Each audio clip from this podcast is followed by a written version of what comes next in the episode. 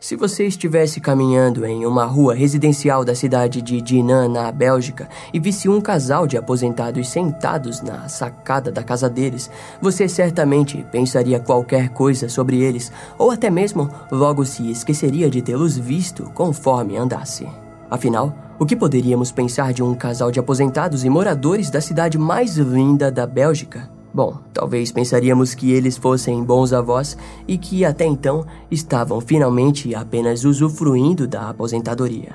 No entanto, e se eu te disser que no ano de 2004 esse casal em questão ficaria conhecido por toda a Bélgica após serem relacionados a inúmeros assassinatos? De acordo com os jornais, a mulher aposentada usava de sua imagem para atrair e ganhar a confiança das vítimas, enquanto o seu marido fazia o papel infame de destiná-las à morte. Os detalhes dos crimes do casal seriam considerados repugnantes pelos promotores, júri e por todo o povo belga. E agora, também é hora de apresentar a vocês os detalhes sinistros desse caso que marcou data no ano de 2004.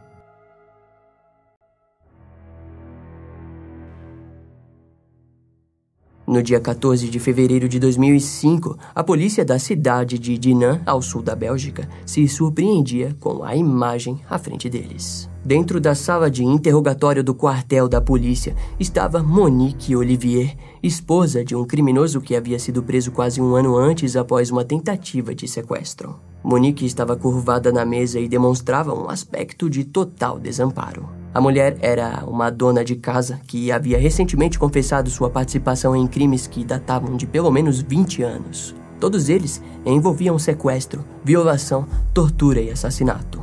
Aquela situação era horrível para todos. E enquanto isso, dois detetives franceses e um promotor público foram chamados para comparecer no quartel. O objetivo dos três era o de descobrir o nome de cada uma dessas vítimas, mas a mulher parecia arrependida de estar lá. Monique não desejava abrir a boca novamente. Ela já havia falado demais ao mencionar o seu marido, Michael Fournier, como responsável por mais crimes do que pelo qual havia sido preso. O dia já ia se acabando quando os detetives começaram a perder a paciência com o silêncio insistente da mulher. Em certo momento, o silêncio foi quebrado pelas vozes altas dos detetives, que já estavam mais do que cansados de esperar. Até mesmo o promotor Francis Nakba viria a ser acusado de agressão por Monique posteriormente. As autoridades belgas declarariam que a violência aplicada na mulher foi nada mais do que alguns empurrões leves. E mais tarde, um inquérito inocentaria os detetives do ocorrido. De qualquer forma, Monique começou a falar. Suas primeiras palavras foram sobre um caso do ano de 1988 de uma garota que ela não nomeou, mas disse ter ocorrido perto de Borgonha, na França. Era o mesmo lugar em que ela e seu marido viviam. Depois, Monique descreveu como Michael Fournier perseguiu a garota por semanas até finalmente a atacar. A mulher também contou como ajudou seu marido a embalar a vítima para dentro do carro e em como Michael se livrou do corpo. Os detetives não perderam muito tempo e logo criaram uma conexão da confissão da mulher com o desaparecimento de Mary Angele Domesse, de 19 anos, desaparecida desde 1988. Após mencionar esse crime, Monique disse que gostaria de falar sobre outro caso que a polícia não conhecia e que terminou com a morte de uma jovem. Toda aquela história era surpreendente para a polícia, principalmente por lembrarem do dia 26 de junho de 2003, quando chegaram na frente da casa de Michael Fournier em Sydney e o prenderam pelo sequestro de Mary Ascension, de 13 anos. A garota resgatada conseguiu fugir da van do criminoso e foi atendida por um motorista que passava pela região. Juntos, eles anotaram a placa do carro de Michael sem ele perceber. Na época, o histórico belga do aposentado foi verificado e sequer haviam informações. Contudo, ao solicitarem o histórico francês do homem, foi descoberto que Michael havia uma ficha longa de prisões por pedofilia, exibicionismo e violência sexual. Agora, com a confissão de sua esposa de que ele poderia estar envolvido em mais crimes violentos, os detetives o chamaram e perceberam que por debaixo daqueles óculos existia um monstro sem precedentes. No dia 28 de junho de 2005, Monique Olivier disse que meu marido assassinou pelo menos seis mulheres. A força policial soube na hora que precisaria analisar inúmeros casos arquivados para descobrir a proporção dos crimes cometidos por Michael Fournier. Assim, dezenas de casos sexuais arquivados tanto da Bélgica quanto da França passaram a ser analisados. Na época, o recente anúncio de Monique atordoou o povo e as autoridades que sabiam existir crimes ali que provavelmente já haviam sido prescritos, ou seja, crimes que Michael não poderia mais pagar diante a justiça. Segundo Monique Olivier, os assassinatos se iniciaram em 1987. Em contrapartida, Michael viria a confessar apenas os primeiros crimes devido à prescrição criminal da França. Essa lei na França, porém, não se aplica em assassinatos em série, sendo assim, como as autoridades tinham provas de que ele tenha sido o autor das mortes, Michael não teve muito para onde fugir. E então, foi a vez de Michael Fournier começar a falar seriamente sobre os seus crimes. Michael Fournier, nascido em 4 de abril de 1994 na cidade de Sedan, na França. Em suas palavras, a sua família era extremamente desestruturada.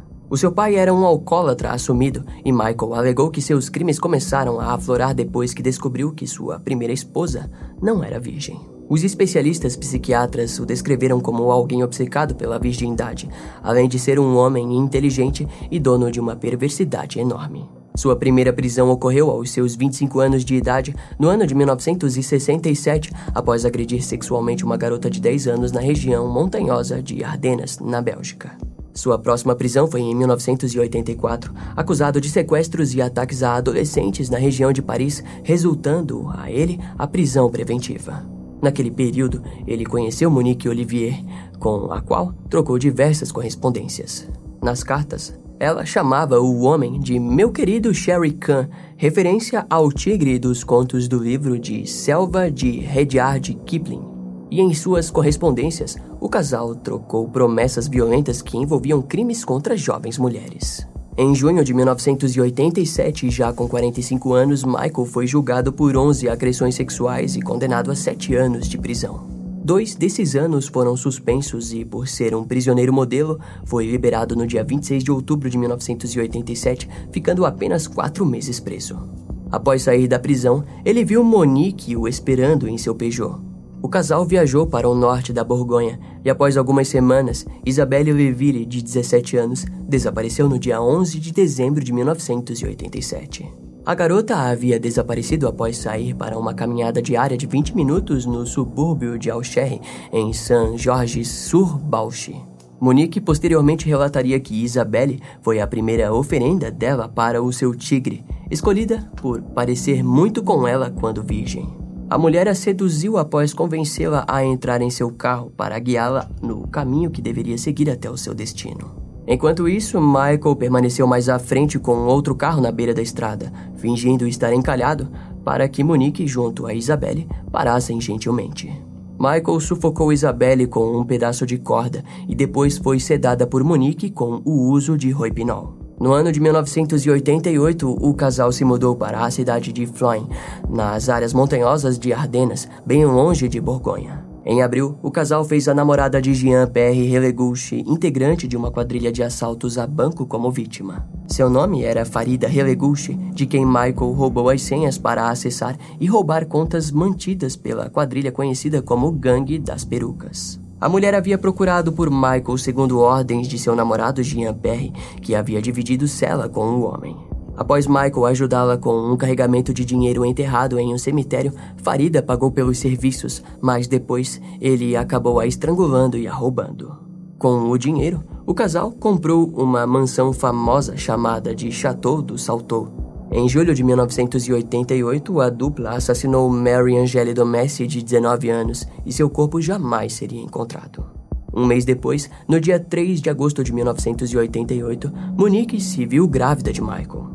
Nesse período, o casal se deparou com Fabienne Leroy, de 19 anos, assassinada na área de Chalons-en-Champagne, na França. Michael se aproximou com o seu carro e Monique, através da janela, disse que precisava urgentemente de um médico. Depois, o casal dirigiu até um campo onde Fabienne foi rendida sob a mira de uma arma. Monique fez um tipo de exame para ver se a garota era virgem. Depois, Michael a violentou e atirou nela. Seu corpo foi encontrado no dia seguinte. Em janeiro de 1989, eles cruzaram o caminho de Gianni Mary Desrenault, de 22 anos, em um trem de Charlesville, Mézières, perto de Ardenas. O casal se tornou amigo da mulher através de uma boa conversa.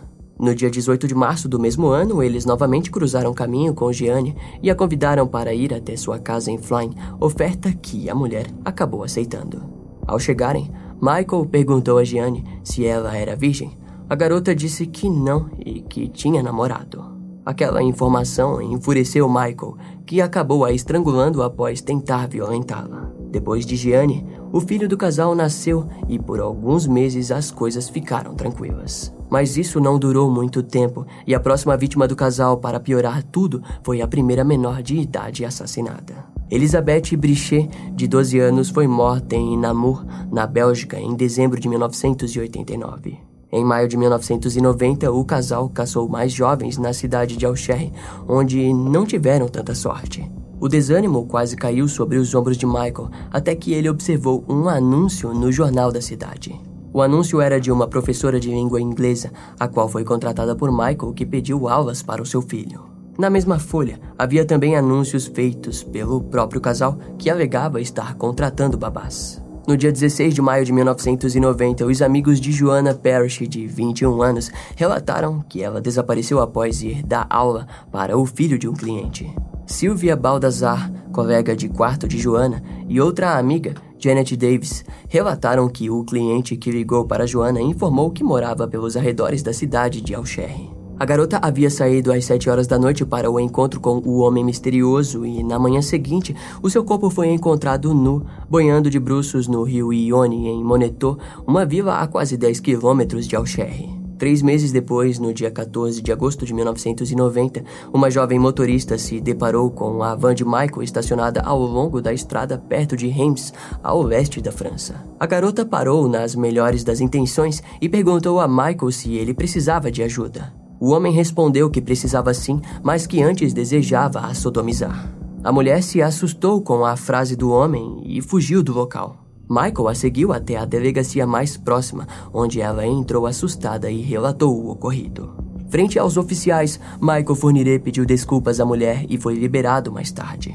Enquanto isso, os investigadores analisavam as marcas encontradas em Joanna Parrish, que eram semelhantes às marcas encontradas no corpo de Fabienne Leroy, morta dois anos antes, em agosto de 1988. Naquela altura das confissões e de toda essa história que Michael contava, ele mencionou que tentou injetar ar nas veias de Joanna. A informação deixou os detetives perplexos com a forma incomum e que, embora não fosse tão fatal, representava uma ideia sádica de que Michael Fournier desejava torturar suas vítimas das piores formas que poderia encontrar. Michael Fournier continuou a contar os seus crimes, mas dessa vez somos levados para novembro de 1990, quando o casal de criminosos se deparou com Natasha Danais, de 13 anos, sequestrada na região de Loire-Atlantique. Seu corpo foi encontrado ainda no mesmo mês e a autópsia revelou que ela foi esfaqueada até a morte. Após esse último crime, o casal supostamente permaneceu quase 10 anos ausente, voltando a atacar somente no ano de 2000, na Bélgica. Segundo Monique, Michael chegou em casa durante a noite do dia 16 de maio de 2000 e disse: Fui caçar hoje e obtive satisfação. Ao que parece, teria sido a primeira vez em que ele havia ido sozinho cometer um assassinato. A vítima foi Celine Saison, de 18 anos, a qual Michael disse não se lembrar dela. No dia 5 de maio de 2001, restos humanos foram encontrados na floresta perto da fronteira com a Bélgica.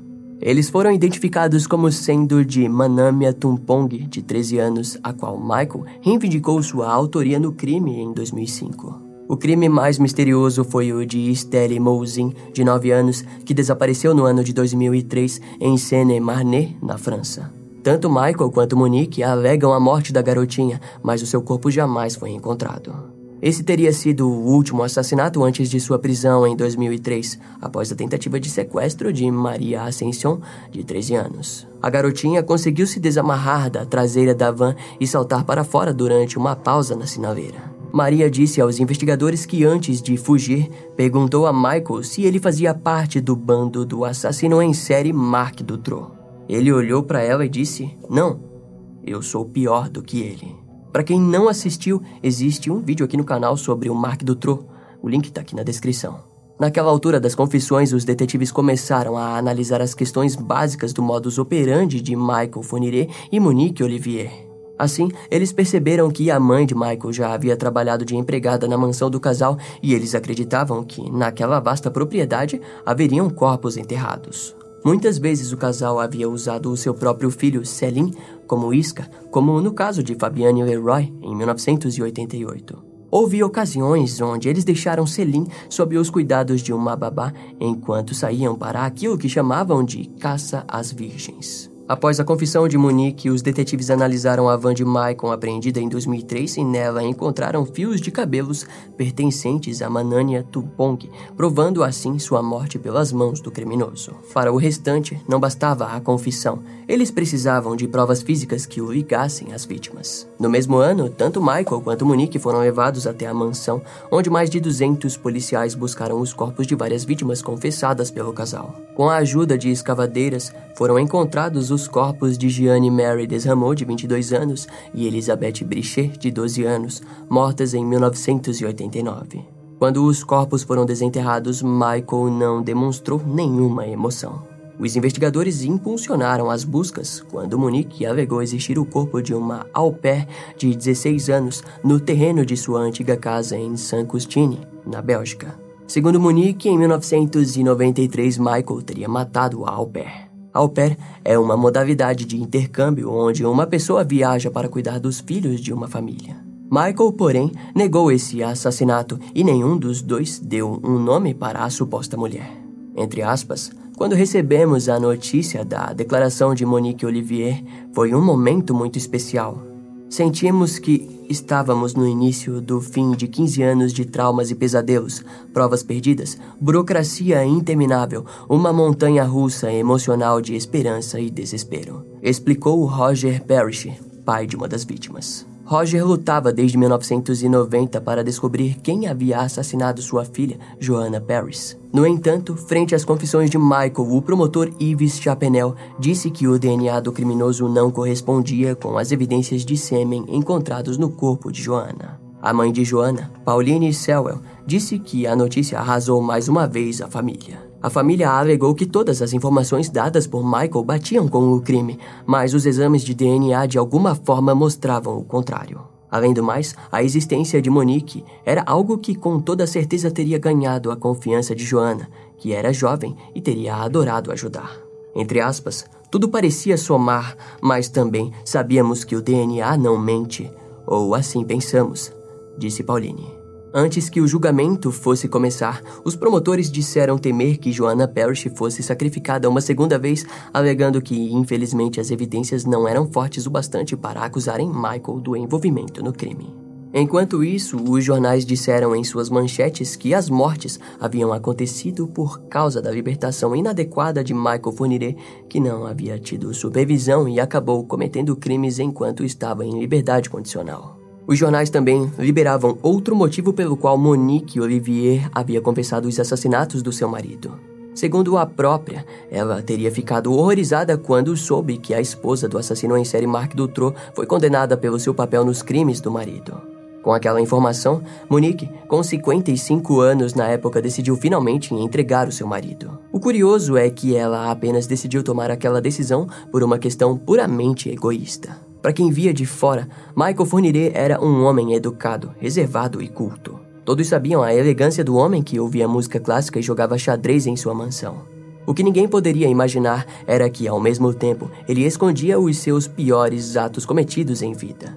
O interrogatório de Michael durou vários dias e tentaram de inúmeras formas descobrir o que aconteceu dos anos de 1990 até 2000. Entre aspas, Estou cético sobre o fato de ele não ter agido durante todo esse período. De qualquer forma, ele disse que caçava duas meninas por ano.